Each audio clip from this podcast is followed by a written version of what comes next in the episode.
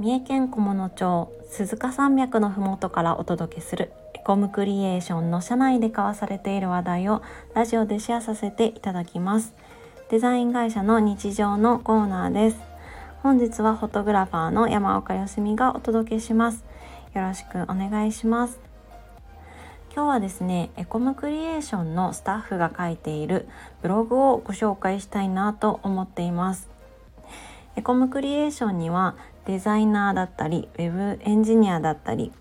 いろんな、えデザインに関わる職種の人間が働いていますがその一人一人が、え、ブログ記事を書いています。で、えーと、個人個人の職種や得意なことを、えー、ブログに綴っているんですが、えー、ウェブ制作やデザインを勉強されている方にはきっと役立つんじゃないかなと思って今日はエコムクリエーションのブログ記事の中でも人気の記事5つをご紹介します。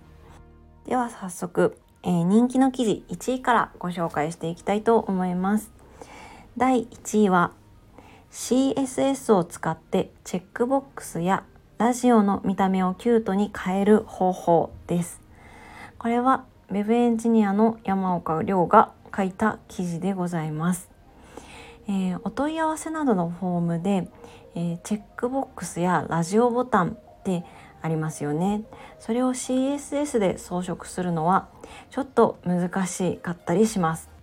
でも、えー、かわいいラジオボタンやクールでスタイリッシュなチェックボタンを作りたいっていう時にこちらの記事を参考にしてもらえるといいと思います。えー、っとねこちらの記事がどうも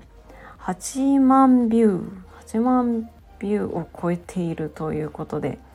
かなりあのたくさんの人に見ていただけている記事に記事でございます。はい。続いて第2位はクリエイティブコモンズライセンスの表示と使い方。画像を改変しないでそのまま使う編です。これも Web エンジニアの山岡亮の記事です。えー、クリエイティブコモンズライセンス聞いたことある方いらっしゃいますでしょうか、えー、画像や著作権の概念がある全ての著作物に関えー、全ての著作物に対して、えー、利用可能な著作権のルールですね。えーとクリエイティブコモンズとか CC ライセンスとかって呼ばれているものです。えー、その CC ライセンスの画像を改変しないで使う場合について解説している記事ですね。はい。次、えー、人気の記事。第3位は Now ローディングを出してみよう。ローディング画面を実装するチャプター1です。こちらもまたまた Web エンジニア山岡亮が書いた記事でございます。えー、 Now Loading っていう画面見たことあるかなと思うんですけれどもその時その画面でくるくる回るアニメーションだとか、えー、ロードされたパーセンテージの表示が何パーセントって出ていたりとかっていう画面の作り方ですね。はいその、えー、ローディング画面の実装方法について解説している記事です。こちらもぜひ参考にしてもらえるといいなと思います。続いていきます。第4位は印刷する時は黒に気をつけろ。リッチブラック墨ベタ4色ベタを使い分けるです。こちらの記事はアートディレクターの北住が書いた記事です、えー、印刷していたと印刷した時にこうデザイン作ったものを印刷した時にえモニターで見た黒と色が違うと感じている人は是非読んでいただきたい記事です。